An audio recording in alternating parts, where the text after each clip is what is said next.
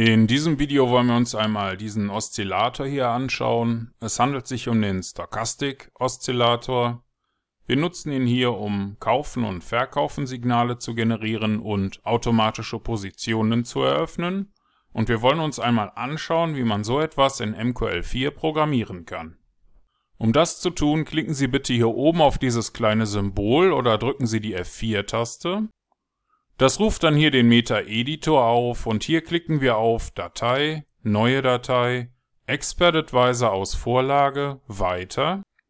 Ich vergebe hier einmal den Namen Simpler Stochastic EA, klicke auf Weiter, Weiter und Fertigstellen. Jetzt kann alles oberhalb der OnTick-Funktion hier gelöscht werden. Und auch die zwei Kommentarzeilen können wir entfernen. Wir starten damit, dass wir eine String-Variable mit dem Namen Signal erstellen. Die bekommt hier aber zunächst noch keinen Wert zugewiesen, denn den möchten wir gleich noch ermitteln. Weiter geht es mit der Definition für unseren Expert Advisor. Wir nutzen hier die Funktion iStochastic. Die ist in MQL4 eingebaut und benötigt einige Parameter. Der erste Parameter hier steht für das aktuelle Währungspaar auf dem Chart der zweite für die aktuell auf dem Chart ausgewählte Zeiteinheit. Danach folgen hier drei Zahlenwerte. Und wenn wir einmal auf Einfügen, Indikatoren, Oszillatoren, Stochastic Oszillator klicken, dann sehen wir, hier gibt es eine sogenannte K-Periode und eine D-Periode. Die K-Periode hat den Wert 5, die D-Periode den Wert 3 und für Verlangsamung steht hier auch eine 3. Das sind die Standardwerte, die wir hier auch genauso nutzen. Der nächste Parameter Mode-SMA steht für die Berechnungsmethode. Hier steht Simple für Simple Moving Average. Dieser Wert 0 hier steht für Low-High. Das ist hier der Wert für den Preisbereich. Mode-Main steht für die jeweilige Signallinie. Davon haben wir zwei. Man spricht hier vom König und vom Diener oder von der K- und der D-Linie. Mode Main gibt in diesem Fall den Wert für die K-Linie der aktuellen Kerze an. Diese 0 hier steht für die aktuelle Kerze. Die Definition für die D-Linie der aktuellen Kerze sieht ähnlich aus. Hier heißt die Variable D0. Alle Parameter sind identisch bis auf den vorletzten. Hier nutzen wir Mode-Signal denn dieser Wert steht für die D-Linie. Und dann wiederholen wir das Ganze nochmal, diesmal jeweils für Kerze 1. Hier ändern wir dann jeweils den letzten Parameter auf 1, um nicht die aktuelle, sondern die letzte Kerze zu ermitteln.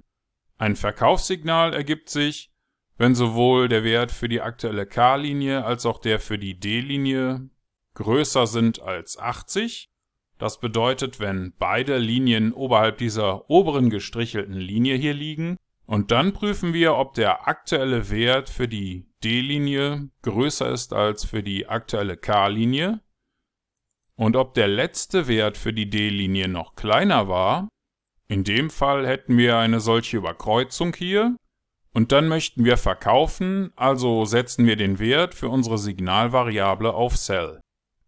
Umgekehrt wäre ein Kaufsignal, wenn sich sowohl der aktuelle K-Wert als auch der aktuelle D-Wert unterhalb der 20er Marke befinden, also wenn beide Linien unterhalb der unteren gestrichelten Linie sind, und dann prüfen wir, ob der aktuelle D-Wert kleiner ist als der aktuelle K-Wert und ob der letzte D-Wert noch größer war als der letzte K-Wert denn dann hätten wir so eine Überkreuzung hier. Und in dem Fall setzen wir unser Signal auf Buy, denn dann wollen wir kaufen. Denn wenn unser Signal auf Buy steht und der Rückgabewert für die Funktion OrdersTotal gleich 0 ist, dann bedeutet das, wir haben keine geöffneten Positionen und ein Kaufsignal und dann nutzen wir OrderSend, um 10 Microlot zu kaufen.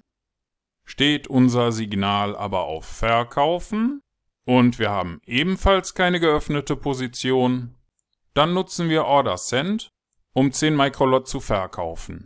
Zum Schluss nutzen wir die Command-Funktion, um eine Ausgabe auf dem Chart zu erstellen. Die würde uns den Text das aktuelle Signal ist, gefolgt von dem ermittelten Signal ausgeben. Das war's soweit. Wenn Sie nicht wissen, was diese Codezeilen hier bewirken oder wenn Ihnen das alles zu schnell ging, dann möchten Sie sich vielleicht noch die anderen Videos aus diesem Grundlagenkurs anschauen. Oder vielleicht ist auch der Premium-Kurs auf unserer Webseite interessant für Sie. Für den Moment klicken wir hier mal auf Kompilieren.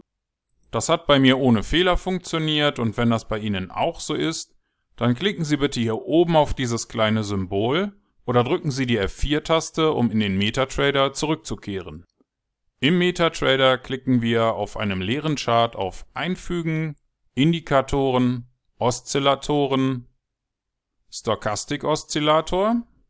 Hier übernehmen wir die Standardwerte und klicken auf OK. Danach klicken wir mit der rechten Maustaste in das Chart, wählen Vorlagen, Vorlage speichern und speichern die Vorlage unter dem Namen tester.tpl. Der alte Wert kann überschrieben werden, denn das hier ist die Vorlage, die wir gleich im Strategietester sehen wollen.